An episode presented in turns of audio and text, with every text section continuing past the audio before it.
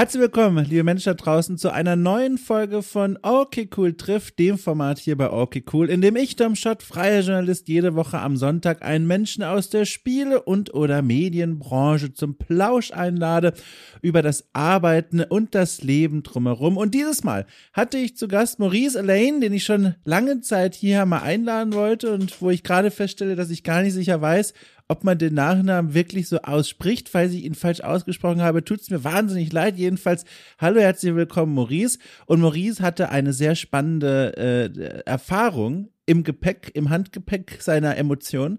Und diese Handgepäckstasche hat er hier in unserem Gespräch mal ausgepackt. Denn Maurice hat gegründet, äh, schon vor einigen Jahren, 2015, das Studio Tiny Raw mitgegründet.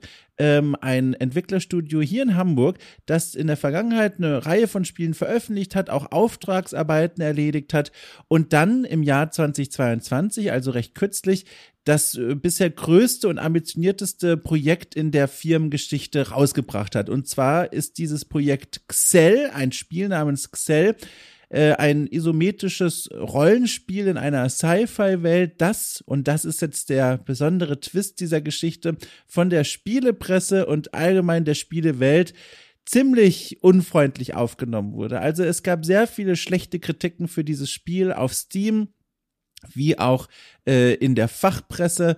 Ähm, das Ganze wurde dann noch äh, getoppt auf eine traurige Art und Weise von einem Beitrag bei Game 2, ähm, wo Xell unter den schlechtesten Spielen des gesamten Jahres landete.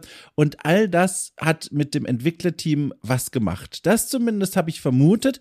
Und nicht nur deswegen, aber auch deswegen Maurice zum Gespräch eingeladen, um mit mir, äh, oh Quatsch, um mit mir, um mit ihm äh, mal mich drüber zu unterhalten, wie es denn nun eigentlich war, ähm, als äh, Geschäftsführer und Mitgründer und Chef, ähm, der ein solches Projekt mitverantwortet hat, diese ganzen Feedbackwellen mitzubekommen und die teilweise wirklich harten Worte der Testerinnen und Tester und Leute, die das Spiel gespielt haben, zu lesen und auch wie das ganze Team damit umgegangen ist.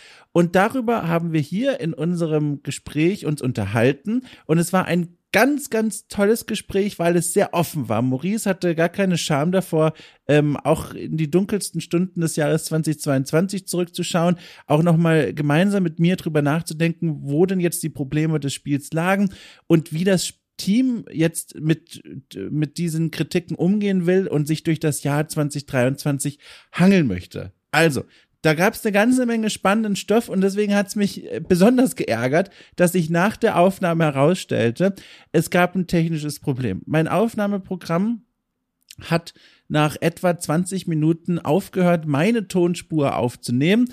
Bin gerade bei der Fehlerbehebung dran, das ist jetzt aber natürlich zu spät. Und so standen wir ein bisschen äh, vor der Wahl, was wir jetzt machen, Maurice und ich. Maurice hat angeboten, wir nehmen das Gespräch einfach nochmal komplett neu auf.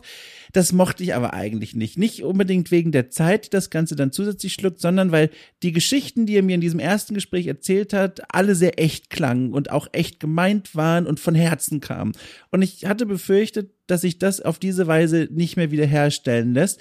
Und deswegen habe ich mich für eine andere Möglichkeit, für die zweite Option entschieden. Und zwar, Maurice Tonspur ist Gott sei Dank komplett erhalten. Die könnt ihr hier auch hören. Meine Tonspur endet allerdings, wie gesagt, nach 20 Minuten. Dann wird es hier ein ganz deutliches akustisches äh, Signaltönchen geben, dass ihr wisst, jetzt ist meine Tonspur vorbei.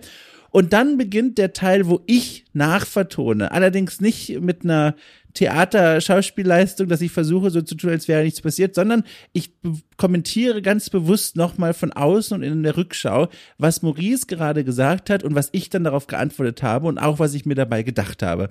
Und so, wie ich finde, insgesamt hat dieses Gespräch dann doch nochmal die, die Kurve gekriegt und ist immer noch eine Folge, die man sich sehr gut anhören kann. Das behaupte ich einfach mal und ich hoffe, euch geht's genauso. Also, die ersten 20 Minuten ne, bin ich Danach gibt's ein kleines äh, Musikstückchen. Dann melde ich mich äh, nochmal zu Wort, nur dieses Mal aus der Gegenwart. Ihr wisst schon, was ich meine.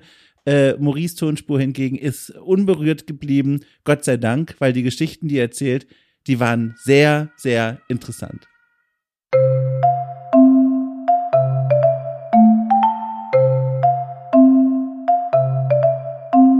Es gibt eine sehr lustige Szene in The Office, äh, in der ähm, da, warte mal, was ist das? Da wird Dwight eingesperrt mit äh, irgendjemand anderes im Aufzug und sie sind exakt, also wirklich, ich sag mal zwölf Sekunden, dass der Aufzug mitten im Bürogebäude stecken bleibt und Dwight ist sofort so, dass er eine Urinecke als solche erklärt, die, Hose, die, die, die, die Hose auszieht und sofort in eine Ecke uriniert, als wären sie dort schon zwölf Wochen. Also das ist einer der lustigsten Gags, die ich im Zusammenhang mit dem Aufzug jemals gehört habe.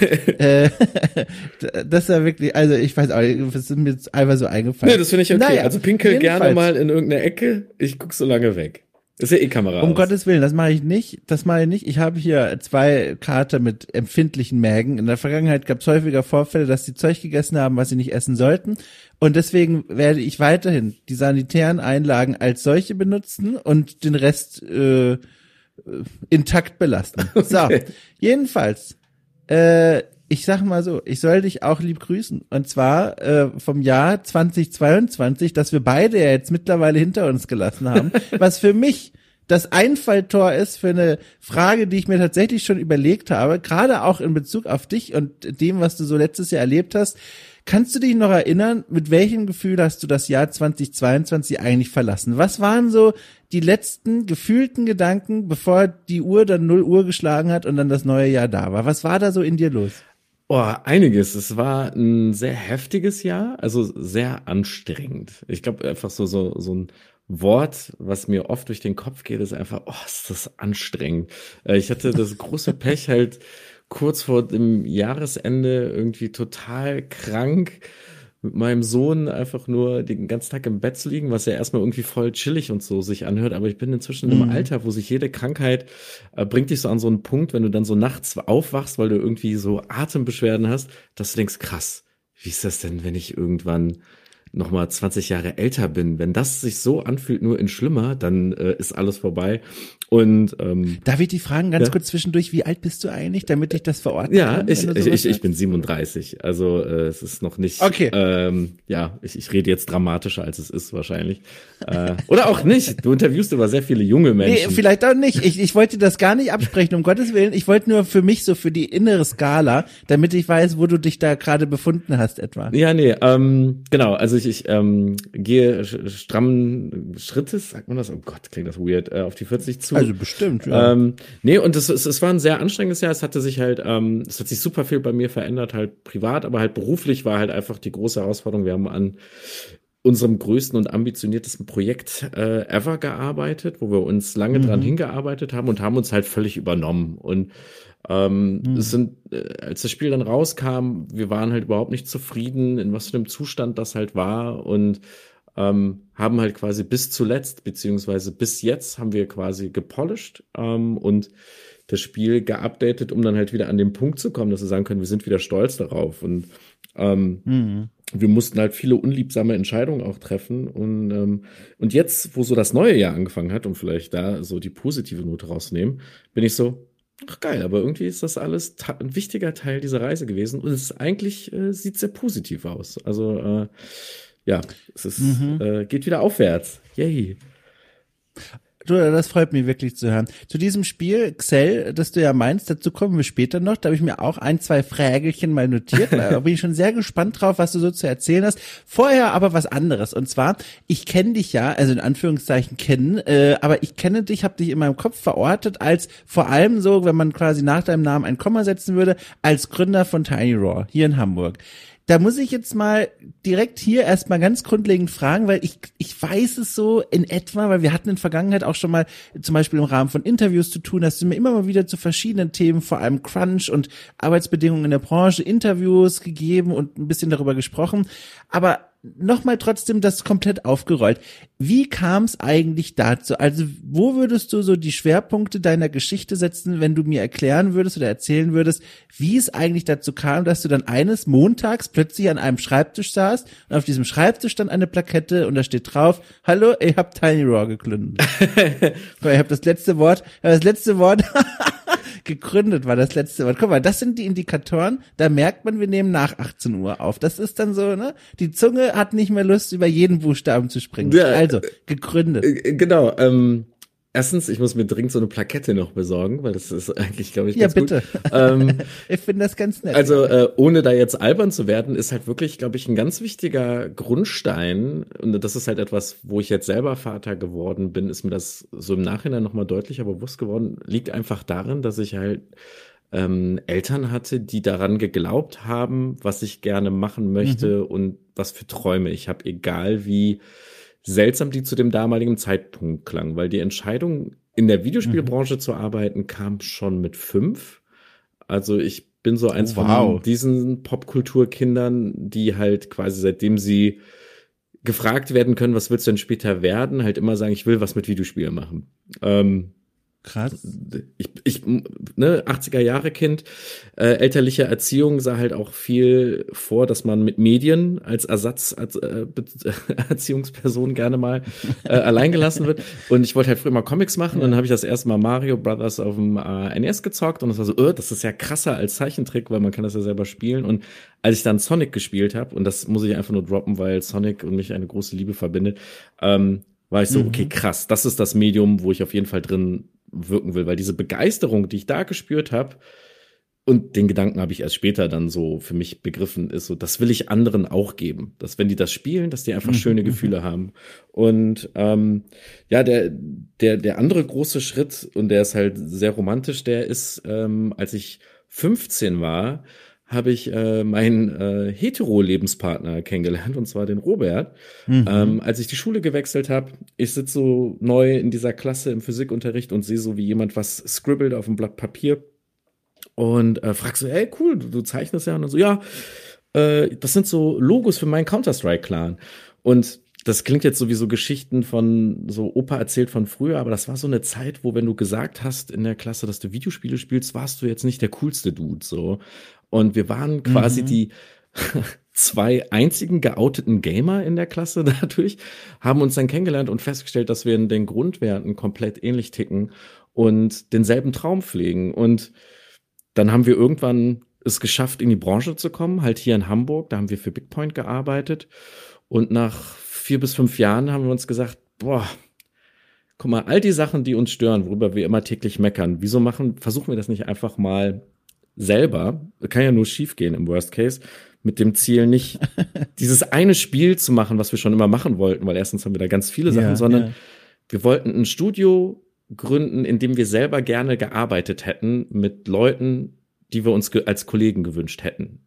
Und äh, ja, ja. ja, das war jetzt eine sehr ausführliche Antwort auf eine sehr knappe Frage, glaube ich. Ja, das ist doch super. Also so muss es laufen die nächste Stunde. also ich finde das ganz fantastisch, weil das ist ja ideal. Die Leute sind ja nicht hier, um mir zuzuhören, sondern um dir zuzuhören. Deswegen auch für mich super interessant, weil ich den Zusammenhang so auch noch nicht gehabt habe. Wie war das denn dann in den Anfangstagen? Also ihr wart dann zu zweit und heute arbeiten ja mehr als nur zwei Le Leute bei euch wie hat sich das denn über die Zeit entwickelt? Wie, wie, wie muss ich mir zum Beispiel vorstellen, hast du neue Leute für eure Sache, sage ich mal, rekrutiert? Also wie funktioniert das in der Praxis? Weil ganz oft erzählen ja Leute, auch hier in den Gesprächen, ja, dann habe ich ein Studio gegründet und dann haben wir das erste Spiel gemacht. Aber die ganzen Zwischenschritte, die sind ja auch super spannend. Also wie ging das dann eigentlich so richtig los? Ja, ich, und in welchem Jahr übrigens sind wir da auch? Ähm, das, das war im Jahr 2015, ähm, als dann die okay. Gründung zumindest auf dem Papier durch war. Wir haben schon davor alles in die Wege geleitet, um gründen zu können. Das ist ja alles ein bisschen ein langwieriger mhm. Prozess, äh, so mit viel Bürokratie. Ähm, letzt, vielleicht einfach die Umstände sind folgende. Du bist halt eigentlich in einem Studio, wo du siehst, ähm, hier geht ganz viel Geld, wird ausgegeben und du hast richtig talentierte Menschen und du merkst, alle haben so ein bisschen so diese Fahnenfluchtsfantasie, so, boah, geil, lass irgendwie was eigenes machen und Robert und ich waren so, ja, dann lass doch wirklich was eigenes machen. Lasst mal unseren Worten, Taten folgen. Und was ganz interessant war, war, wie wenig Leute dann, die davor immer sehr vokal waren, dass sie es machen wollen, dann wirklich ja. das dann durchgezogen haben. Und am Ende standen wir dann wirklich nur zu zweit da und mussten uns dann noch jemand Drittes suchen, weil ich bin meines Zeichens Game Designer, Robert ist Artist und äh, da fehlt halt noch ein Programmierer mindestens, ne, um so zumindest irgendeine Form mhm. von Spiel zu machen. Und haben dann so über den Hamburger Indie-Treff jemanden kennengelernt äh, für den ich auch immer nur Werbung machen kann, also den Indie-Treff jetzt im Speziellen.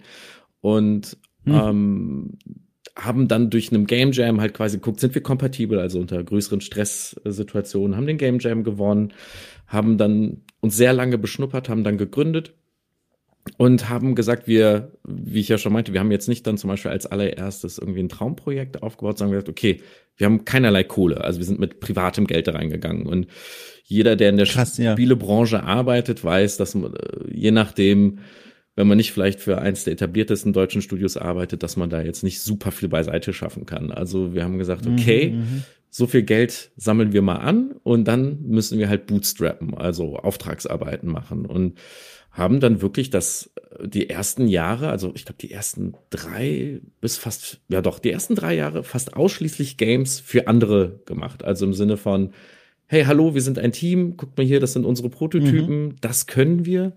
Ähm, gebt ihr uns Geld, damit wir das machen, dann machen wir das für euch und ähm, so haben wir uns dann nach und nach so frei gekämpft. Und ähm, das war halt sehr anstrengend. Und das ist halt auch so eine Phase, wo du dich insofern nicht selber verwirklichst im Sinne von, uh, das wollte ich schon immer machen. Aber meine Herangehensweise ist immer, oder unsere, ist, jedes Spiel, an dem wir arbeiten, selbst wenn es etwas ist, wo man jetzt nicht sagt, oh, das ist das erste Game, was ich mir kaufen würde im Store mhm. oder so, muss etwas sein, auf das du stolz sein kannst, weil da etwas von dir drin ist, wo du dir richtig äh, den Hintern für aufgerissen hast und äh, das magst, was du da gemacht hast. Und ähm, ja, und inzwischen sind wir halt zum Glück in einer Position, wo wir sind immer noch angewiesen auf Publisher. Also wir sind noch nicht so, dass wir self-sufficient sind im Sinne von, oh, da kommt super viel Revenue Share mhm. reingespült, aber wir können jetzt vorgeben, was für Games wir machen. Und ähm, das fühlt sich halt verdammt gut an. Das ist ein langer, langer Weg gewesen, der auch sehr anstrengend war. Und jetzt sind wir halt 13 Leute im Studio. Und wow. ähm, ich sag mal so, gerade nach letztem Jahr können wir einfach nur sagen, ja, uns gibt's immer noch. Äh, und jetzt gehen wir halt nächstes ja, Jahr ja. oder dieses Jahr ist unser achtes Jahr. Und ähm, ja. die Reise geht weiter. Ja, krass. Damals, als du dann von Big Point äh, zu quasi Tiny Raw dann gekommen bist, beziehungsweise diesen Übergang gemacht hast, hast du dir da eigentlich sowas wie eine Auszeit gegönnt? Weil von deinen Erzählungen her, das klingt ja schon so, äh, ich glaube, du warst dann auch erstmal ein bisschen fertig von den Big Point Erfahrungen, die du da so mitgenommen hast.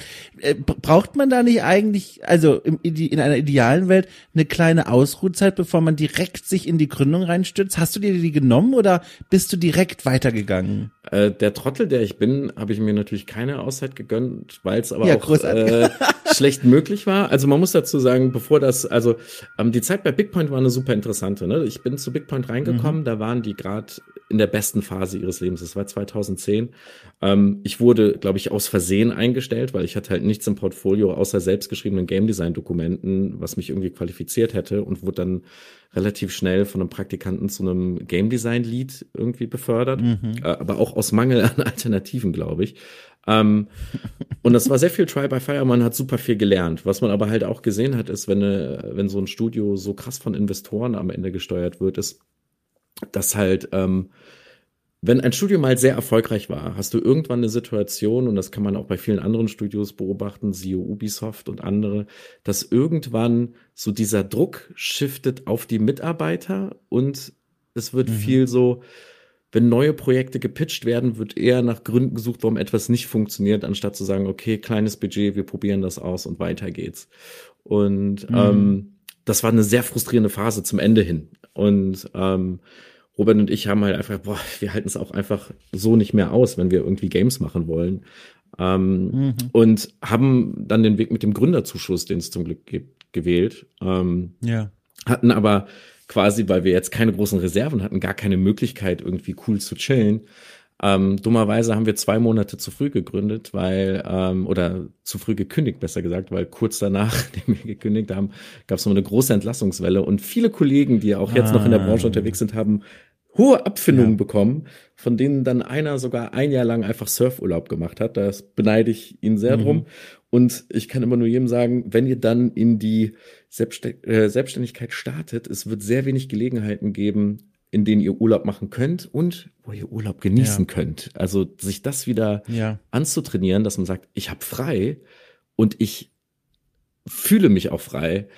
Äh, das weiß ja. ich teilweise manchmal gar nicht mehr, wie sich das anfühlt. Und das nervt auf jeden Fall. Das fühle ich sehr. Ich meine, ich habe jetzt keine Firma, aber ich hatte jetzt auch über die Weihnachtsfeiertage so richtig mal tatsächlich Zeit, äh, nichts zu arbeiten, nichts zu machen. Ich habe hier für auch cool und die anderen Auftraggeber habe ich alles vorproduziert, alles erledigt und das war nochmal, das war nochmal intensiv, sag ich mal. und dann aber auch wirklich so zwei, drei Wochen einfach nur rumhängen. Also ich habe das schon lange nicht mehr gehabt und da habe ich dann nochmal gemerkt, wie schön das eigentlich ist und auch wie wichtig, so richtig mal auch Urlaub zu machen und genau das zu tun, was du gerade als auch so schwer völlig richtig beschrieben hast, auch loszulassen und das einfach mal treiben zu lassen, während man selbst auf dieser Insel sitzt. Und das tat so gut. Ich habe Spiele gespielt, von denen ich nicht gedacht habe, okay, die kann ich für die Arbeit irgendwie verwursten. Nee, einfach nur, was mir die Steam-Bibliothek entgegengeworfen hat und auch andere Dinge unternommen. Du, das war eine Wohltat. Ähm, äh, kurz aber, bevor ich es vergesse, jetzt habe ich mich schon wieder von meinen eigenen Gedanken wegtreiben lassen, aber ich sehe das Thema noch und zwar folgendes.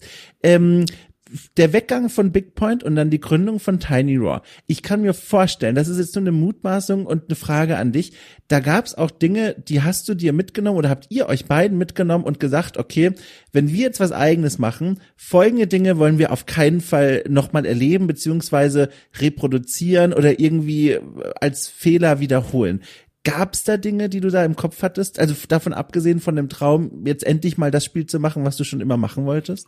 Ähm, also wir haben relativ kitschig inspiriert durch äh, Valve äh, einfach so eine Bibel geschrieben, so also so wie Grundstatuten. Oh, also quasi ja. so, das ist jetzt nicht irgendwie ein dickes Buch, ne, sondern das ist halt äh, inzwischen ist das auch nur noch in digitaler Form vorhanden, weil ich gar nicht mehr weiß, wo unsere physikalische Version davon liegt. Ähm, aber es ist letztendlich so, dass wir einfach mal aufgeschrieben haben, was sind halt die Grundwerte. Ähnlich wie man bei, wenn man ein Spiel festlegt, diese Game Pillars definiert, haben wir das halt für Studio ja. gemacht. Und für uns ist halt einfach dieser Fokus auf ähm, Games können nur gemacht werden, wenn du im Team arbeitest. Das heißt, dass halt jeder einzelne, dass man auf diese Person achten muss und dass diese Menschen einen Safe Space haben, wenn die arbeiten. Und wie generierst du den mhm. denn? Und das funktioniert halt nur, wenn du zum einen eine Fehlerkultur etablierst, wo Leute Fehler machen dürfen, ähm, mhm. wo jeder halt auch einfach sagen kann, hey, heute geht's mir nicht so gut, ich mache heute mal weniger und morgen mehr. Also das hat sich jetzt natürlich alles ein bisschen geändert durch das äh, europäisch verortete äh, Time-Tracking. Aber wir sind zum Beispiel immer gewesen, so wenn halt jemand mal gesagt hat, ey, ich mache heute weniger so und ich habe nie eine Übersicht gehabt, äh, wie viele Stunden irgendjemand bei uns im Studio arbeitet. Genau dasselbe mit den Urlaubstagen. Mhm. Also wir haben halt gesagt, hier sind 30 Urlaubstage, verplant die wie ihr wollt. Wenn jemand aber mal mehr als 30 genommen hat, war uns das am Ende auch egal, weil wir haben dieses, diese Regel, dass die Leute sehr selbst organisiert sind, ohne dass wir denen die ganze Last da geben, sondern jeder hat ja ein eigenes Interesse daran, wenn er seine Tickets ähm, plant, nicht zu lügen. Also beißt dir am Ende immer nur selber in den Hintern. Und dass du halt einfach, boah, dafür brauche ich so und so lange, dann wird das vielleicht mal gechallenged, aber ähm, dass man so auf Commitment-Basis arbeitet und dass es dann egal ist, wenn du dann spontan im Homeoffice bist oder sonst was. Also, also Sachen, dass halt einfach die Arbeitsatmosphäre einfach entspannt sein muss und dass halt Menschen nicht Stunden absitzen oder das Gefühl haben, sie haben eine extrinsische Motivation, weil irgendein Chef sagt, ich finde das aber wichtig, dass ihr so und so arbeitet. Und äh, das sind so Sachen, das war jetzt sehr vage formuliert. Ich, ähm, einfach, was ich vielleicht irgendwie mitgeben will, oh. ist halt einfach so ein, also quasi all das, was mich halt genervt hat, weil wir sind alle erwachsen, wir haben alle dasselbe Ziel und jeder mhm. versteht, glaube ich, bei uns im Studio auch, dass man halt seinen Beitrag leisten kann, im, nicht in so einem Sinne von, du bist ein guter Arbeiter, weil du gut arbeitest, sondern auch Robert und mich zu challengen. Also was, glaube ich, eine der ersten Regeln war, ist, äh, wenn ihr seht, dass hier in diesen Statuten irgendwas fehlt, dann sprecht das an und helft uns bitte dabei, das zu verbessern. Also Robert und ich sind alles mhm. andere als gute Betriebswirtschaftler, glaube ich. Also wir haben da keine Ausbildung genossen. ähm, ja. Und, und, und haben halt einfach nur aus unseren Erfahrungen da geschöpft. Und ähm, was das Schöne ist, äh, dass wir haben jetzt gerade Feedback-Zeit bei uns im Studio im Januar. Das heißt, jeder kriegt sein Feedback-Gespräch.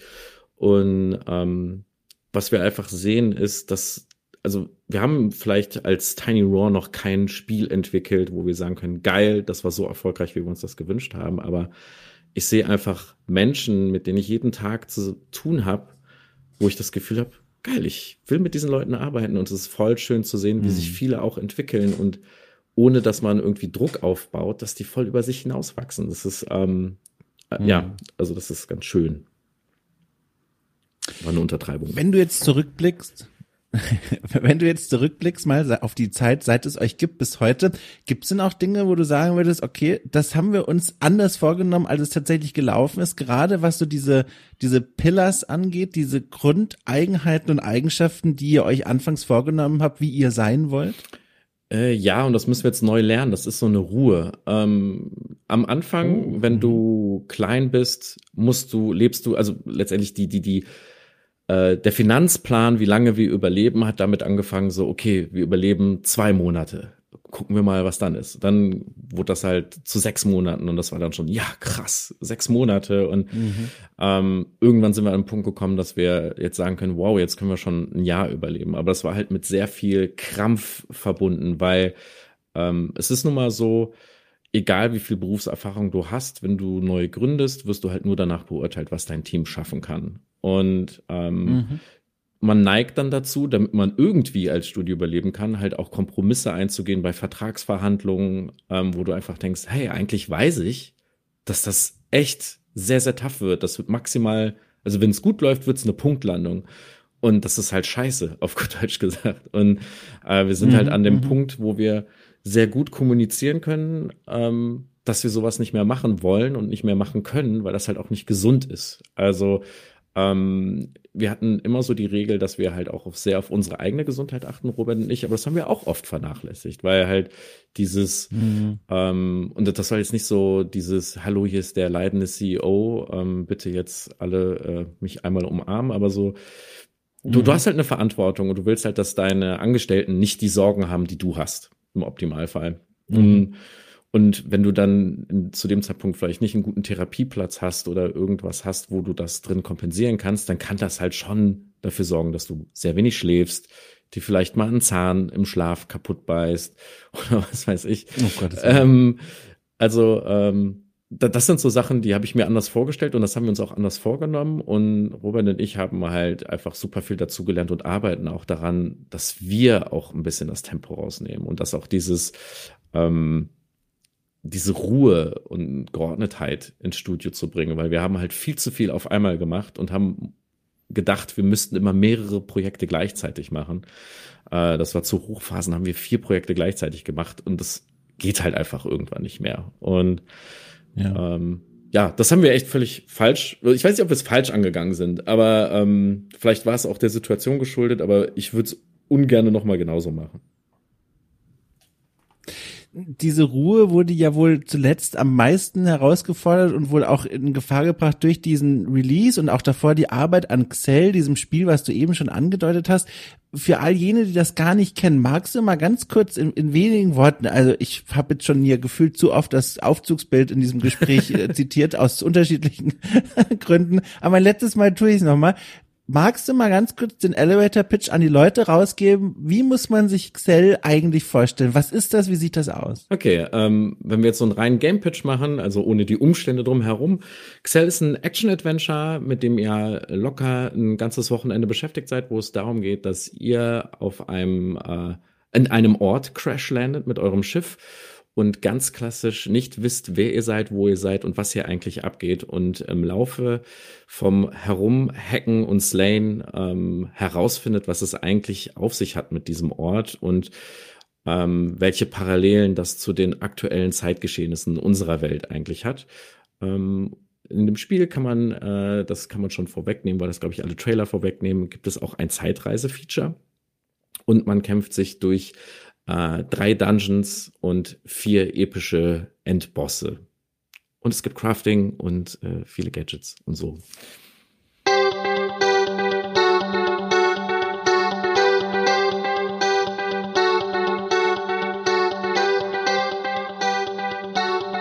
Ja, und hier ist er, liebe Leute da draußen.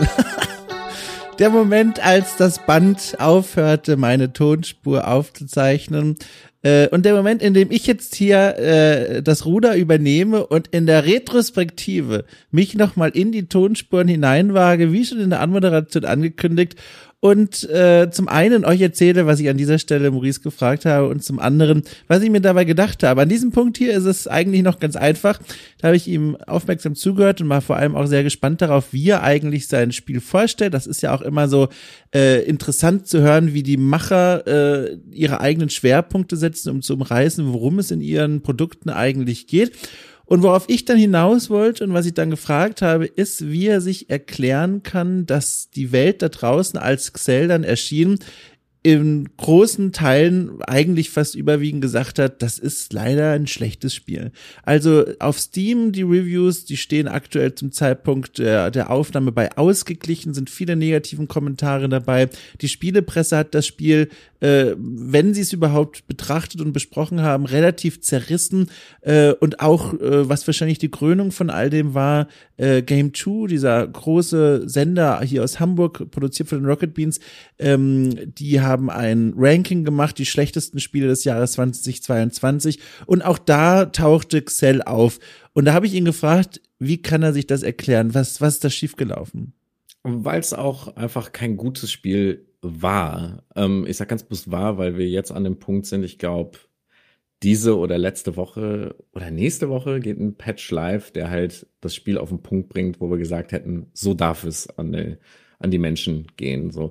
Ähm, wie es dazu kam, also vielleicht so ein bisschen die Historie äh, von Xell ist einfach dadurch geboren, dass wir halt ähm, durch Porting-Jobs und andere Arbeiten, äh, dass Assemble auf uns proaktiv zugekommen ist. Assemble ist ein Publisher in Wiesbaden, die zusammen mit Crazy Bunch, wo ich mithelfen konnte beim äh, Spiel Leisure Suit Larry, bei dem Soft-Reboot der IP, sage ich mal. Wobei das Wort Reboot dürfen wir, glaube ich, gar nicht im, Wort nehmen, äh, in den Mund nehmen. Egal. Ähm, die sind halt auf uns aufmerksam geworden, weil wir haben die Mobile Ports gemacht und die mochten halt sehr, wie professionell wir arbeiten und äh, haben gesagt, ey, ihr seid doch so Nintendo-eske Entwickler im Sinne von, was wir für Grundstatuten haben, wie wir die Spiele machen und so. Und habt ihr nicht Bock, mal irgendwie so ein Zelda-like zu machen? Etwas, was halt so eine Mischung aus äh, Fantasy Star und Legend of Zelda ist.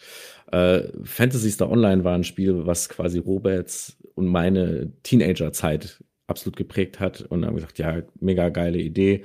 Hm, aber mit dem Budget, was zur Verfügung steht, da müssen wir gucken, dass wir Assets reusen können. Ah, ist vielleicht ein smarter Weg, Assets zu reusen, indem wir einfach die zweimal benutzen, einmal in der Vergangenheits- und einmal in der Gegenwartsform. Ähm, und so haben wir dann äh, einen Prototypen entwickelt mit Hilfe der Games-Förderung.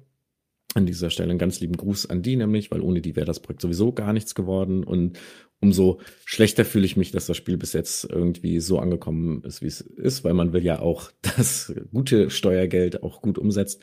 Haben diesen Prototypen gemacht, der hat dann Assemble gefallen und dann wurde halt gesagt, okay, jetzt gehen wir in die Production. Und wir haben ähm, den großen Fehler einfach gemacht, dass wir mit dieser Pre-Production, also dieser, diesem Prototypen, ähm, dass wir ganz viele Learnings hatten, aber uns halt auch, äh, glaube ich, zu sehr verunsichern lassen haben, so äh, ist das gut vermarktbar, das Spiel in einem Chibi-Look, wie wir das haben? Ist das zu nah an Link's Awakening? Ähm, und haben halt viele Sachen in den ersten drei Monaten der Produktion nochmal quasi in die Pre-Production schicken müssen, ohne genug äh, das quasi hinten wieder rauszukriegen, sondern das haben wir halt irgendwie gesagt, okay, wir versuchen das jetzt so zu kompensieren.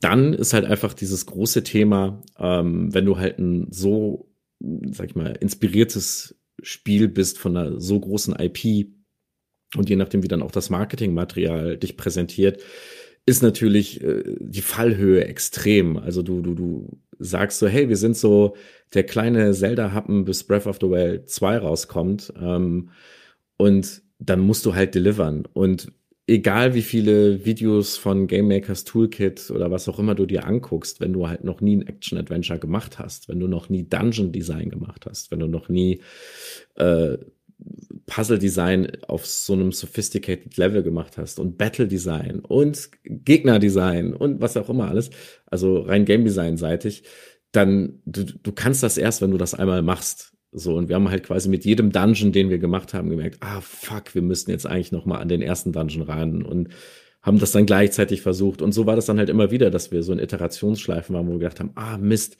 jetzt haben wir was gelernt, kriegen wir das noch applied. Und wir hatten einfach zu wenig Zeit, um eigentlich Gameplay gut zu iterieren. Ähm, und in dem Zustand, wie das Spiel halt eben rauskam, konnte man sich auch gar nicht auf das Spiel wirklich konzentrieren, weil halt einfach zu viele Sachen dann doch immer äh, Ärger gemacht haben. Und ähm, wir sind halt jetzt, haben halt einfach gesagt, so mehr oder minder aus eigener Tasche, haben gesagt, ey, wir machen das jetzt erstmal, wir entwickeln das Spiel trotzdem weiter, weil wir halt dieses, was ich eingangs meinte, mit jedes Projekt, an dem wir arbeiten, soll etwas sein, wo jeder stolz drauf ist. Und es war halt auch jeder zu jedem Zeitpunkt eigentlich stolz auf das Spiel. Und äh, selbst als die schlechten Reviews kamen, das waren, glaube ich, die zwei schwersten Monate meines Lebens im Sinne von, was so Sinnkrisen angeht. Ähm, aber wir müssen halt jetzt delivern und wir müssen halt gucken, dass wir mit den nächsten Spielen halt besser werden. Ähm, ich, ich, ich kann mich auch noch erinnern, ich weiß noch, ich wurde auch dann, äh, apropos Game 2, äh, zu Rocket Beans damals eingeladen, als das Spiel announced wurde und habe auch gesagt, ja, wir haben uns da echt viel vorgenommen, mal gucken, dass wir es nicht verkacken. Und wir haben uns, wir haben es halt verkackt. Ähm, aber es hat halt keiner Scheiße gebaut. Das ist irgendwie das Schöne eigentlich daran. Also alle haben sich eigentlich sehr viel Mühe gegeben und Robert und ich sind letztendlich die Schuldigen, weil wir haben halt gesagt, ja, wir schaffen das. So, und wir haben das gesagt äh, mit knirschenden Zähnen im Sinn von, ja, ja, wir schaffen das schon irgendwie. Und ähm, jetzt müssen wir einfach delivern. Äh, ja. So, was ich jetzt hier so spannend fand an diesem Punkt war folgende Frage, die mir schon die ganze Zeit durch den Kopf ging. Ähm, Maurice hat ja erzählt, sie arbeiteten zusammen mit einem Publisher, mit Assemble hier für dieses Spiel Xell. Und äh, jetzt zeichnete sich also ab, dass sie wegen der beschriebenen Probleme oder Entscheidungen erstmal Zeit verloren haben. Jetzt gibt's ja zwei Möglichkeiten. Entweder man setzt sich mit dem Publisher zusammen und sagt so, wir haben hier zu Anfang nochmal die Entscheidung getroffen, nochmal neu zu beginnen, haben deswegen Zeit verloren und müssten jetzt den Release, den wir vielleicht schon irgendwo festgehalten haben, in einigen Monaten nochmal nach hinten verschieben. Vielleicht könnte man das jetzt auch noch ohne viel Schmerzen machen, weil ja noch relativ langfristig geplant wird. Oder war es dann so, dass Maurice und sein Geschäftspartner versucht haben, eine gewisse, ich sag mal, Ruhe auszustrahlen, ein Selbstbewusstsein und auch daran geglaubt haben, gegenüber dem eigenen Team und dem Publisher, dass man das schon schaffen könnte. Und da hat mich eben interessiert, wie sie da vorgegangen sind. Also entweder äh, direkt das Gespräch suchen mit dem Publisher, versuchen zu sensibilisieren oder durchziehen und hoffen, dass alles irgendwie klappt? Also ich glaube, die erste Hälfte ähm, war es genau letzteres. Also da lief es auch einfach sehr gut. Da waren wir auch gut on time, ähm, weil man da halt noch nicht diese andere Verschiebung von. Wir waren halt von einem, ich sag mal, grid-based Top-Down Zelda sind wir halt zu einem 3D-Zelda transformiert, nur mit einer Top-Down-Perspektive. Das heißt halt die Aspekte von Level-Design, Gegner-Design, Dungeon-Design und wie Character Movement auch funktioniert. Von der, also es hat nicht nur Game Design seitig eine Veränderung gemacht, sondern wie Art funktioniert, wie Code funktioniert. Wir mussten viel größere Areale auf einmal laden und all sowas. Ähm, das hat sich dann so ab der zweiten Hälfte dann sehr deutlich gezeigt und wir kommunizieren auch immer sehr transparent. Ähm, wir, wir, geben zum Beispiel immer Publishern unsere Sprintpläne einfach frei. Also kann der dann sich einfach einloggen und dann kann man so sehen, wo wir sind.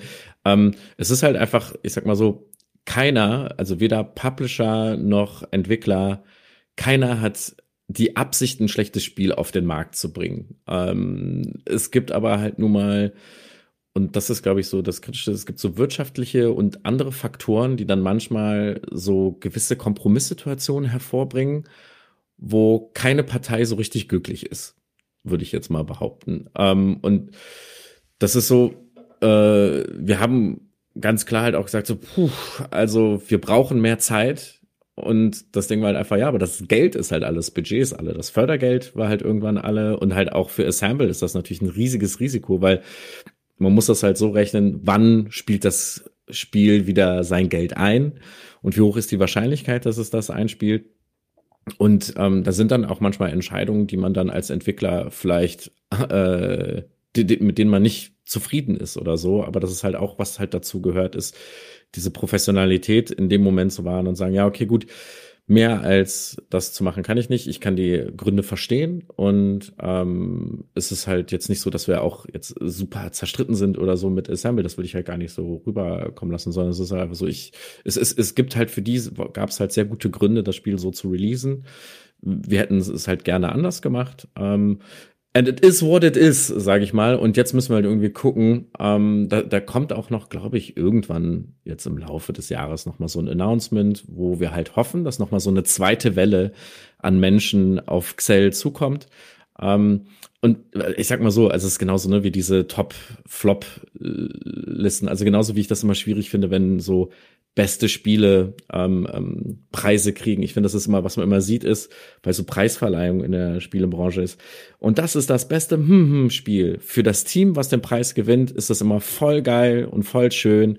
Und für die vier anderen Nominierten ist das immer ein Dämpfer. Egal wie sehr man die Leute mag und wie sehr man das denen gönnt.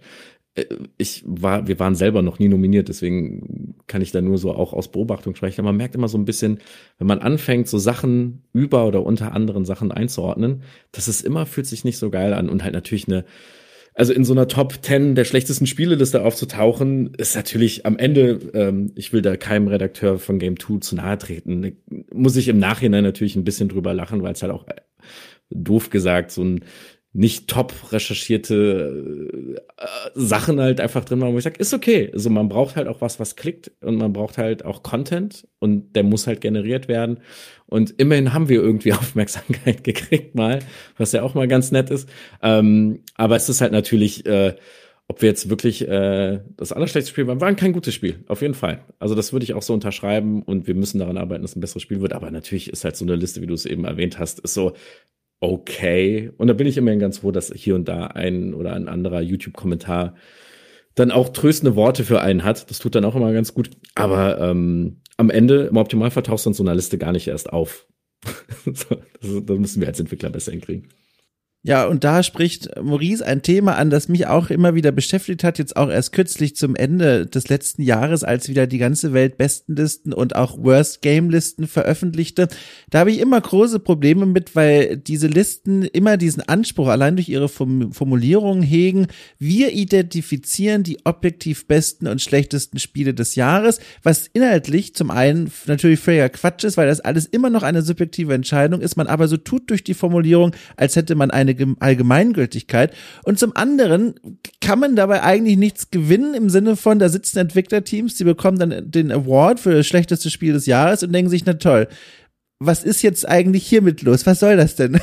Und das hilft ja niemandem, außer offenbar dem Publikum oder der, dem gedachten Publikum, denn das scheint sich ja zu klicken und auch immer wieder gelesen zu werden.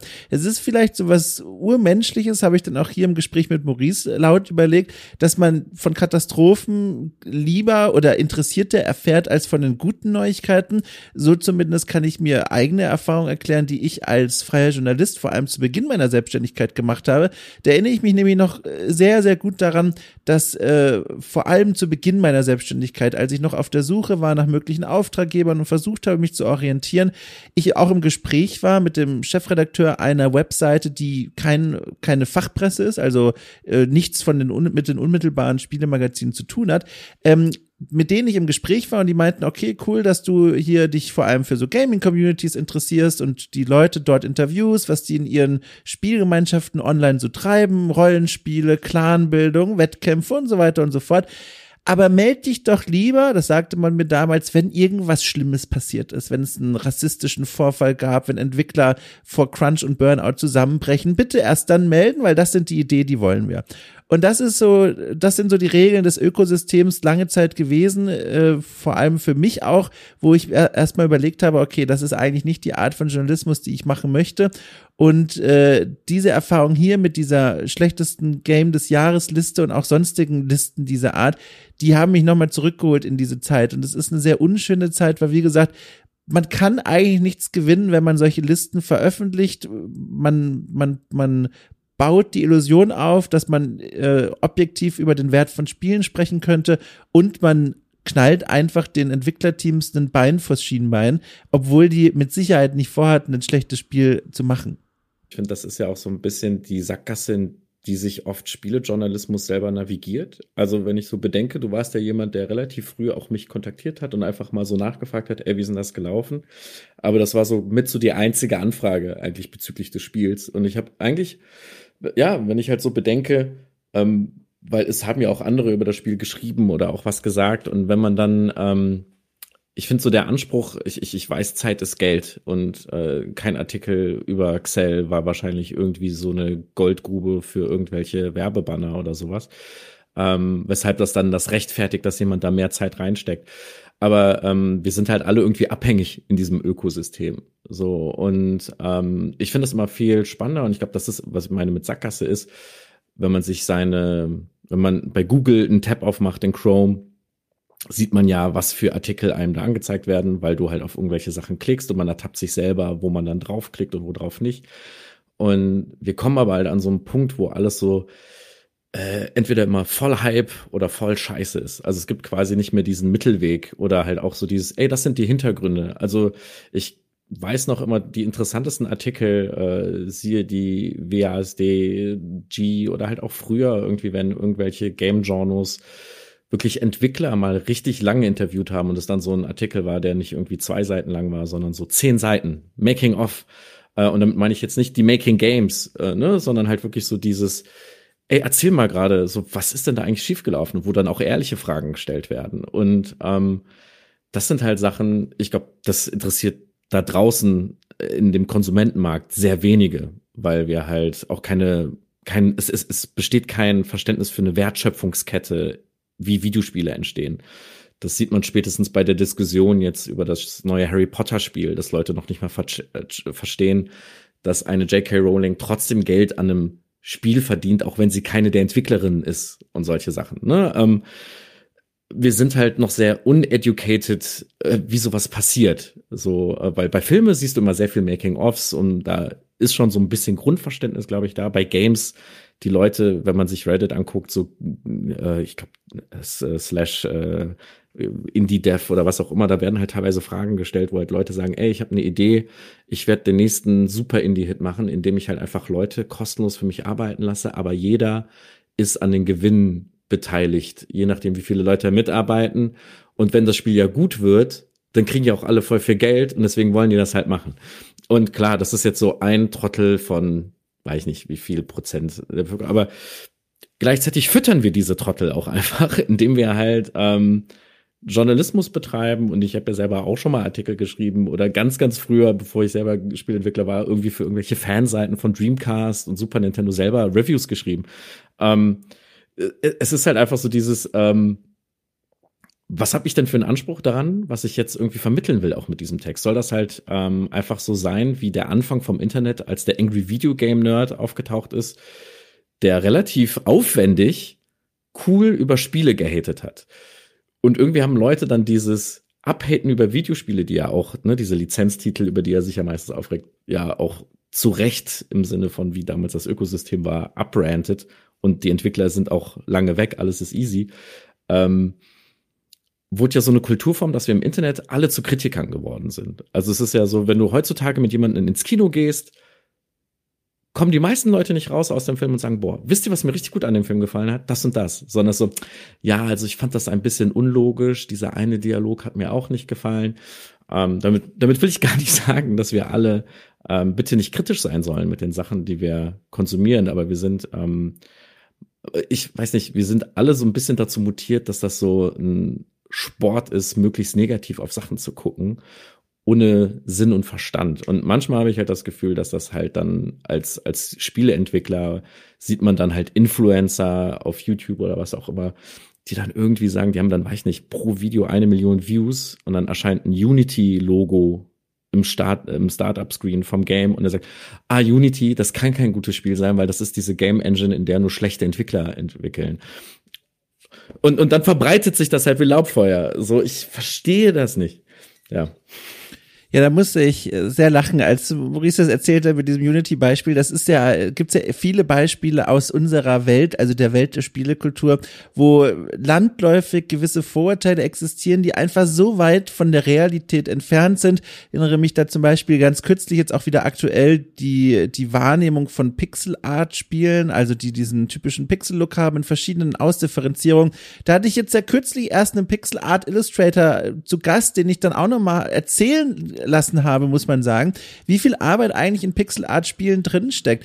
Das mache ich mittlerweile nicht mehr, weil ich selber nicht weiß, sondern ich will, dass die Leute das den Menschen da draußen erzählen, um einfach den Spielerinnen und Spielern, die es nicht wissen, aber gerne erfahren würden, mal zu zeigen, nö, so ein Spiel mit Pixelart, das sieht aus vielleicht, als wäre da nicht allzu viel Arbeit drin, aber sobald man mal gehört hat, wie viel Arbeit das eben doch macht und manchmal sogar noch viel mehr als die vermeintlich fotorealistischen Spiele, dann versteht man das auch und dann lernt man auch dazu. Und das ist etwas, was mich dann zu dem Gedanken gebracht hat, dass wir eigentlich heute in einer Zeit leben, dem, die man beschreiben könnte als wirklich die goldene Ära des Journalismus über Spiele. Und das meine ich in der Hinsicht, dass man jetzt mittlerweile mit zum Beispiel Steady oder auch Patreon die Infrastruktur hat, um eigene Magazine und Angebote zu schaffen, beziehungsweise diese Magazine und Angebote zu unterstützen.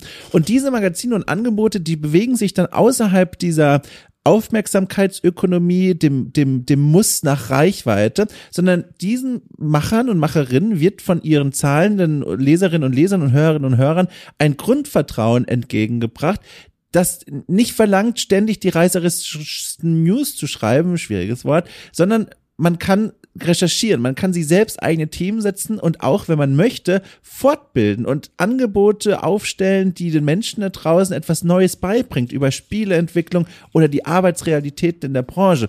Und das machen ja auch hierzulande mittlerweile Angebote, The Pod zum Beispiel, Spielvertiefung und viele andere, die es mittlerweile gibt, die von einzelnen Teams oder also einzelnen Menschen oder kleineren Teams geführt und geleitet werden und die genau in diese Sparte reingehen. Und das ist, finde ich, etwas sehr Magisches und etwas etwas sehr Schönes, weil dieses Alternativangebot mittlerweile existiert. Das gibt's oder beziehungsweise das gab's aber noch nicht vor, weiß ich nicht, 20 Jahren. Und in der Hinsicht, wenn man es positiv sehen möchte, sehe ich da den, den, den, den Trend zur Verbesserung, weil jetzt eben diese Alternativangebote existieren, in denen man eben ganz neue Themen und auch wichtige Themen der Spielekultur beleuchten kann, ohne Angst zu haben, oh Gott, oh Gott, dieser Text oder dieser Podcast wird bei Google aber ganz schlecht ranken. Ich glaube, das ganz Gefährliche ist, äh, in was, was für, in, weiß nicht, was sagt man denn, in was für ein Gebiet ich mich da wage, wenn ich halt als Spieleentwickler anfange, über ähm, Influencer negativ zu reden oder über andere Game-Journalisten oder so, die jetzt hier nicht im Raum sind.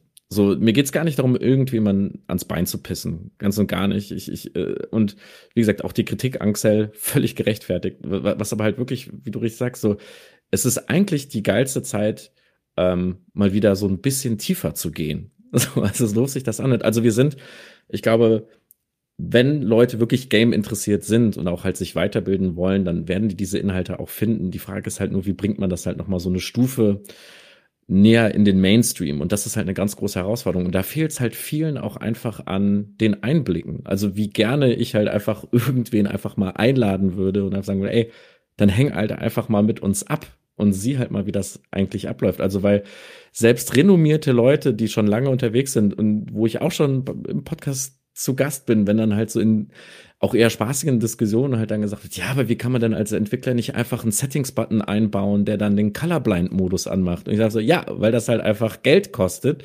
Und wenn ich dann meinem Publisher sage, hier, wir wollen gerne Accessibility-Features reinbauen, und der sagt, okay, wie crucial ist das für äh, das Endprodukt? Und wir sagen, naja gut, also man kann natürlich ohne, aber wir wollen so viele Leute wie möglich das Spiel äh, spielen lassen. Also ja, hm, wenn ich das jetzt gegenrechne, nee, dann macht lieber noch drei Crafting-Items mehr. So, ne? Und ähm, manchmal, ähm, ich, ich erwarte von niemanden, also das ist ja diese typische Debatte, so niemand muss über alles Bescheid wissen, wenn er darüber redet. Also wir haben alle eine Meinung zu Politik, äh, zu Umweltschutz und was weiß ich alles. Äh, wir stecken da aber halt nicht tief genug drin und jeder darf dazu eine Meinung haben. Ich glaube, das Schwierige ist nur, ähm, dass man sich bewusst sein muss, äh, welche Tragweite das hat, weil es halt dann Rezipienten gibt, die das als die Wahrheit ähm, sehen und das dann vortragen. Und wir haben das damals, als wir das Spiel Bombbots äh, gemacht haben, haben wir halt einfach auf unserem Discord immer super transparent unseren Dev-Plan gepostet. So, ey, wir brauchen drei Wochen für das Feature. Warum dauert das eigentlich so lange? Und dann haben wir das mal erklärt. Und das Interessante ist, auf unserem Discord-Server sind erstens auch sehr liebenswerte Wesen gewesen, aber auch, das waren alles andere als Game-Entwickler oder Game-Journalisten oder irgendjemand, der irgendwie ansatzweise ein Verständnis wird. Aber die haben gesagt, ah, krass, ich wusste gar nicht, dass das so lange dauert. Ja, nehmt euch die Zeit, ist ja geil. So, und das ist einfach dieser Punkt so, ja, bitte. Und deswegen ist es halt auch dieses, guck mal, wir Indie-Entwickler, wir konkurrieren halt mit Spielen wie GTA. Also ich glaube, GTA 5 kostet aktuell irgendwie 5 Euro oder so, ich habe keine Ahnung. Und natürlich fragt dann halt mich so ein Otto-Normalverbraucher, äh, ja, warum sollte ich denn 20 Euro für dein Spiel ausgeben? Und wie wir leben halt in Deutschland, so wir, wir sind ein Team, was keinen Crunch macht. Und ich werde halt verglichen mit einem GTA, wo halt einfach auf gut Deutsch Sklavenarbeit abgerufen wird, weil man halt einfach durch gewiefte Tricks Leute an ihren PC bindet, dass die bloß nicht aufhören zu arbeiten und alles mögliche. Und dann wird gesagt, ja, das Spiel war so und so teuer, aber eigentlich war das Budget das Doppelte oder Dreifache, weil die Leute halt unbezahlte Überstunden gemacht haben. Und dass das auch nochmal so ein ganz großes Topic ist in dieser Wahrnehmung, was ist eigentlich Game Games-Entwicklung wert und was erwartet denn so ein Spieler von seinem Spiel? Also ich glaube, Xell hat irgendwie zu Release einen Zehner oder elf Euro gekostet. Und wir haben halt teilweise äh, Reviews gehabt, wo Leute von uns Features verlangt haben in dem Spiel, wo ich dachte, jo gut, Alter, hätte ich das, hätte ich Cyberpunk Money, dann kein Problem. Ich baue dir alles ein, was du willst. So und ähm, das ist, glaube ich, das Frustrierende. Und jetzt, um wieder so einen positiven Take zu machen, aber was das Gute ist, ist, bei all diesem Frust ist, ähm, dass man trotzdem am Ende die Hoffnung nicht aufgibt. Ne? Also wir waren halt sehr niedergeschlagen als Team. Wir haben unser Postmortem gemacht und haben uns halt super weiterentwickelt. Also wir gucken so hoffnungsvoll in die Zukunft und wir wissen auch, dass nicht alles schlecht ist. Und da können wir halt auch noch in 50 anderen Listen auftauchen. Wenn irgendwann gesagt wird, wir sind das schlechteste Entwicklerstudio Deutschlands, äh, ja, dafür haben wir aber die coolsten Leute und haben halt den besten Job unseres Lebens und eine gute Zeit, während wir da arbeiten. so, und das, äh, ja, hält mich am Leben. So, an dieser Stelle des Gesprächs äh, habe ich eine kleine Analogie aufgemacht, um dann zu, einem, zu einer Frage zu kommen, die mir jetzt auch schon eigentlich schon länger als seit Beginn des Gesprächs auf dem Herzen lag. Zuerst aber zu der Analogie und da erzählte ich äh, Maurice von einem Artikel, den ich gelesen habe, äh, der sich drehte um ein Phänomen äh, in der Dart-Community, also ne, dieser Sport, wo man die kleinen Pfeilchen auf die auf die auf die Schilderchen in der Kneipe wirft und dann Punkte bekommt. Da gibt es ein Phänomen, was ich sehr spannend fand zu lesen dass bei manchen Sportlerinnen und Sportler dieser Sportart ähm, irgendwann der Punkt kommen kann, an dem es ihnen unmöglich erscheint, einen Dart aus der Wurfbewegung heraus noch loszulassen. Das heißt, sie stehen vor der Scheibe, wollen werfen, schaffen es aber psychisch nicht, diesen Pfeil wirklich abzuwerfen. Und das kann Profis wie auch Amateure erwischen, solange der Druck auf beide groß genug ist. Dann gerät man nämlich in Risiko, dass dieser psychologische Effekt, diese Barriere im Kopf aufgebaut wird. Und das muss dann ähm, mit Therapie und mit Reha äh, quasi wieder wegtherapiert werden, um über diese Barriere rüberzukommen und wieder die ersten Dartpfeile werfen zu können. Und ausgehend von dieser Analogie fragte ich mich und fragte auch Maurice dann, ob er das eigentlich jetzt trotz aller guten Vorsätze und dem, dem der Aufbruchsstimmung ins neue Jahr auch spürt oder zu spüren beginnt, diese Angst davor, sich wieder hinauszuwagen mit einem großen neuen Update, mit einem großen neuen Patch oder womöglich sogar einem großen neuen Spiel. Spürt er da eine eine Barriere in sich oder eine Hürde, eine Angst davor, sich wieder in die Öffentlichkeit mit sowas zu wagen, nachdem er sich und sein Team ja mit Xell sich so die Finger verbrannt hat? Äh, klar, also es ist ja auch sowas, also im ersten Moment war das alles. Ne? Also ich glaube, das, was du gerade beschrieben hast, das kann man ja auf jeden Bereich im Leben beziehen. Also jetzt mal ganz so, das ist ja ein ganz klassisches Phänomen, was auch irgendwie in Sexualität stattfindet, in, in, in ganz anderen Berufen und auch nicht nur bei Profis oder so, sondern so allein in der Schule. So deine erste fünf, die du kriegst, kann dafür sorgen, dass die nächste fünf schneller kommt. So, ähm, weil du halt auf einmal dir deiner Fehlbarkeit bewusst wirst und dann hast du halt auf einmal ein Blackout in deiner nächsten Prüfung, obwohl du eigentlich gut in Mathe bist oder so. Ähm, äh, ja, das hatten wir. Also das war halt, was ich eben, ich habe glaube glaub ich eben diese zwei Wochen irgendwie mal gedroppt, ähm, die besonders hart waren. Ähm, es ist halt schon so jedes Review, was du liest oder jedes Video, was dann halt auch noch, wo dann Leute ganz bewusst irgendwie deine Bugs dann in voller Länge videomäßig zeigen, aber keine Sekunde irgendwie von den schönen Momenten irgendwie in so einem Game Review. Das ist halt, ähm, ich weiß nicht, jeder, der schon mal irgendwie entweder betrogen wurde oder dem das Herz gebrochen wurde, der weiß, wie sich das anfühlt, wenn sich so irgendwas in dir zusammenschnürt. Also dieses Gefühl von ähm, Häschen vor der Schlange oder so, keine Ahnung. Du bist halt einfach so, oh Gott, und du bist da gefangen in der Situation und du bist, du hast eine ganz, ganz tiefe Traurigkeit. Ähm, und diese Traurigkeit, ähm, die musst du erstmal verarbeiten. Das ist halt, das braucht seine Zeit. Und ich würde nicht sagen, ähm, wahrscheinlich äh, hätte ich die besser verarbeitet, hätte ich eben jetzt auch nicht so einen langen Rant gehalten oder so. Aber ähm, man muss sich da so nach und nach raus navigieren. Und das geht halt, das ist mir zum Glück gelungen, weil ich halt zum Glück im privaten Umfeld äh, Menschen habe, die mich super aufgefangen haben. Und es klingt auch doof, aber ähm, der Vorteil äh, daran, wenn man Kinder hat, ist, dass vieles in Perspektive gerückt wird. Ne? Also also es ist, also äh, ohne da jetzt äh, Kinder schlecht zu reden, Kinder kriegen ist auch ein großer Nachteil, wenn es darum geht, äh, selbstständig zu sein, Urlaubsplanung zu machen oder überhaupt irgendeine Form von Schlaf zu haben. Ähm, aber es rückt vieles in Perspektive, wenn es so ums Überleben geht. Natürlich ist halt, wenn es dem Studio nicht gut geht, geht es mir auch schlecht. So eine Privatinsolvenz wäre ganz schön scheiße, muss ich mal auf gut Deutsch sagen. Aber ähm, äh, davor hast du ja dann auch Angst in so Momenten, weil, oh Gott, wer will jetzt noch mit dir zusammenarbeiten? Ähm, und, und was machst du jetzt und wie trittst du irgendwie bei der nächsten öffentlichen Situation auf, wenn du als Vertreter deines Studios mit so einem schlechten Spiel da stehst? Ne, das ist unendlich viele Gedanken hast du da und am Ende habe ich zum Glück, äh, weiß ich nicht, äh, wir, wir hatten eben das Thema Resilienz. Ich glaube, ich, ich war als Teenager jemand, ich hatte unglaublich schlimme Akne, ich war unglaublich schlecht in der Schule ähm, weiß nicht, ich, ich bin super viel oft dumm abgeblitzt. Äh, und ich, ich, ich glaube, irgendwann begreifst du so, wenn du ja dann immer zurückblickst, in, in dem Moment, in dem du da bist, ist das das Allerschlimmste, was dir in dem Moment passieren kann. Ähm, und dann guckst du so vier Jahre später, was dann wie eine sehr lange Zeit klingt, lass es mal ein Jahr sein, zurück und denkst so, boah, das war echt scheiße, aber guck mal, wo ich jetzt bin. Mich gibt's immer noch. Ähm, ich bin durch die Situation entweder stärker oder schwächer geworden. Und selbst wenn ich schwächer geworden bin, das ist ja auch okay. Ne? Äh, wir sind ja als Mensch so eine Gesamtsumme aus den äh, Narben, die wir uns zuziehen. Und einige tun halt noch weh und andere sehen einfach nur cool aus. Und ähm, das ist halt eigentlich, tritt gerade bei uns, ist, ist das schon wieder voll eingetreten. Also selbst jetzt kann ich noch nicht gut Reviews lesen, dass ich sage, ah, das geht mir am Arsch vorbei, wenn das negativ ist, weil es ist ja berechtigte Kritik auch. Äh, und gleichzeitig bin ich so, ja, aber gut, äh, das ist völlig berechtigt, was da geschrieben wurde, und ich muss es einfach besser machen beim nächsten Mal.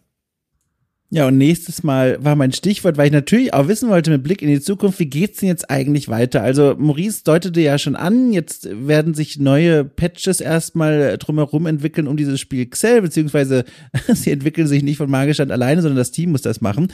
Aber was gibt's denn noch? Also plant das Team jetzt in diesem neuen Jahr auch ein neues Spiel, ein neues Projekt? Will man sich wieder zurückbeziehen auf Auftragsarbeiten, um wieder erstmal auf beide Beine zu kommen? was passiert jetzt eigentlich äh, bei diesem Team Tiny Raw in Hamburg? Äh, also es geht zum Glück eigentlich genauso weiter, wie das bei Excel angefangen hat im Positiven. Also ähm, wir sind jetzt nicht irgendwie, dass wir zwei Schritte zurück machen. Wir haben eher so diese zwei Schritte zurück in der Arbeitsweise gemacht. Wir haben ja zum Beispiel gesagt, wir machen keine großen Teams mehr. Bei Excel waren wir zu Zeiten teilweise 22 Leute gleichzeitig. Also wir haben äh, Leute mit befristeten Verträgen da gehabt, weil wir halt wussten, okay, irgendwie so jemanden wie Level Design können wir nicht immer Vollzeit beschäftigen. Da war das halt klar. Ne? Aber es waren trotzdem 22 Leute, die wir managen mussten. Und das sind 22 Leute, wo sehr viel Geld jeden Monat von deinem Konto runtergeht. Ähm, und das dann auch nochmal dann den Druck gemacht, ja, das muss jetzt aber fertig werden. Und wir haben halt gedacht, das ist totaler Quatsch. Das heißt, wir arbeiten gerade an zwei Spielen äh, in Parallel.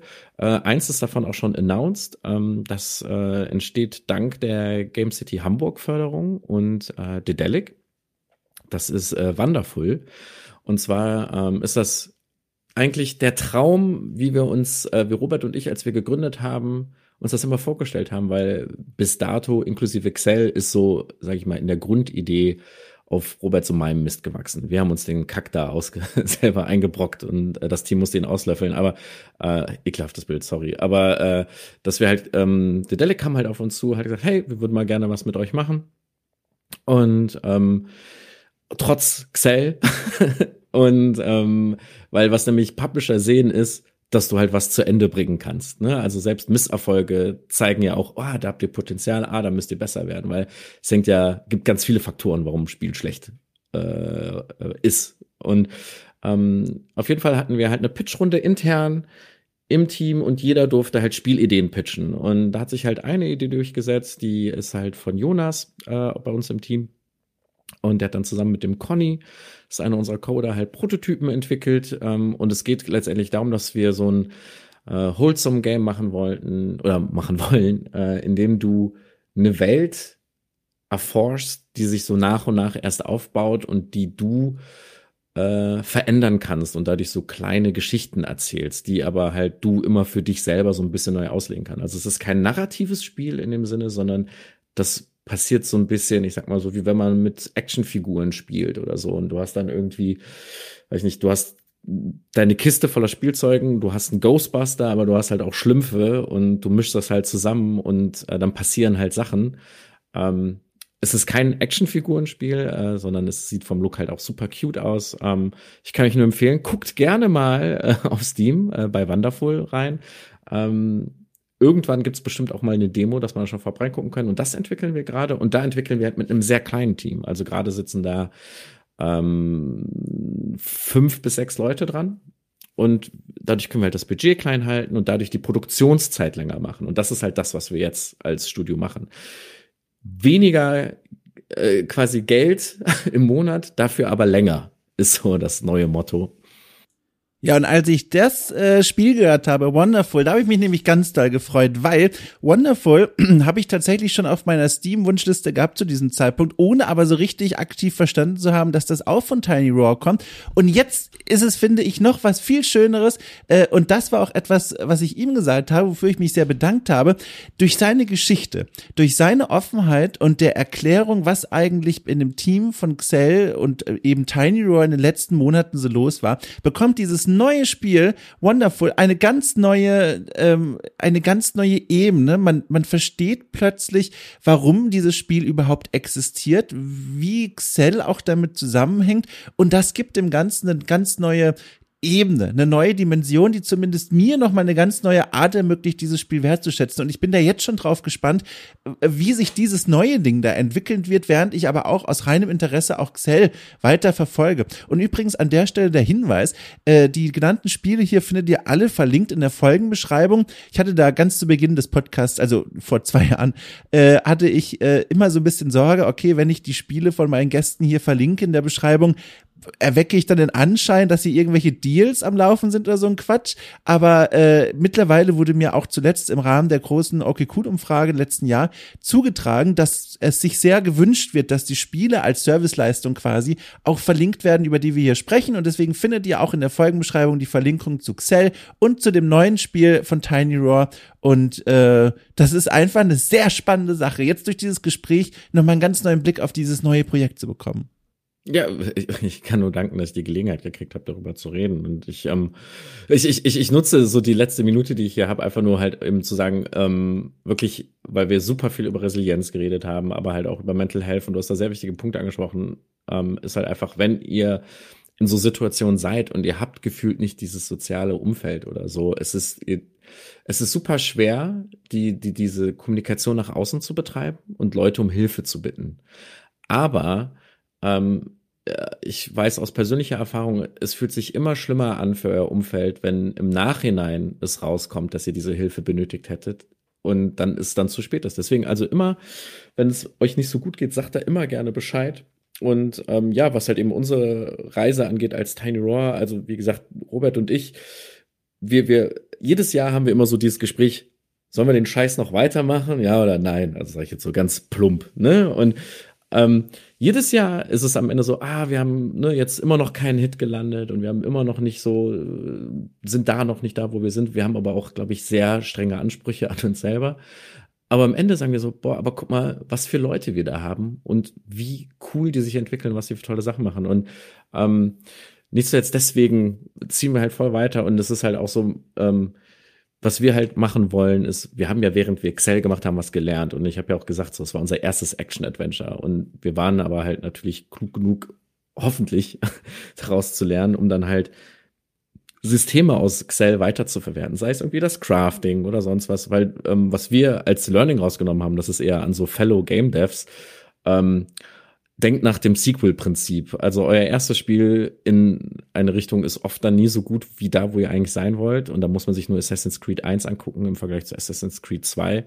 Ähm, oft muss man erst viel kleiner denken und einfach mal versuchen und dann lernt man aus den Fehlern, die man macht. Und das ist gerade für so neue Teams, mit denen ich halt auch viel geredet habe in den letzten Jahren, ist, dass man immer schon sehr groß nach dem Großen strebt und denkt und äh, man sich dadurch halt total in eine Fallhöhe begibt, die dann am Ende kann es das sein, dass ihr die geilste Story der Welt geschrieben habt, aber keiner wird sie sehen, weil halt euer, weiß ich nicht, Kampfsystem irgendwie nicht fluid genug ist. Und dann wäre es ja schade drum. Also immer lieber kleiner denken als zu groß.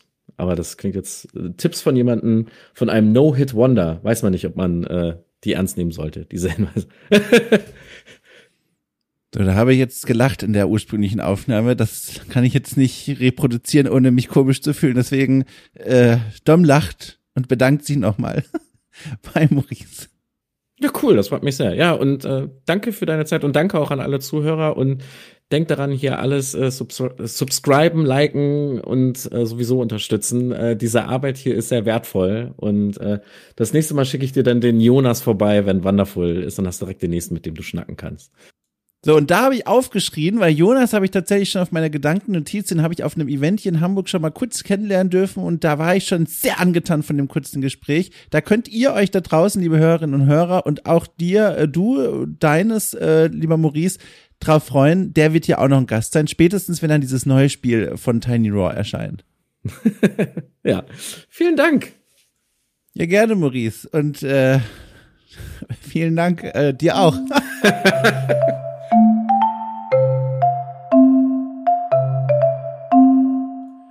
So, das war das Ende einer spektakulären Folge von Orkikul trifft. Wie gesagt, entschuldigt bitte nochmal, dass es die technischen Probleme gab. Ich kann da aber auch nichts dafür. Die passierten einfach. Ich habe mein Bestes versucht, dieses äh, Gespräch zu rekonstruieren.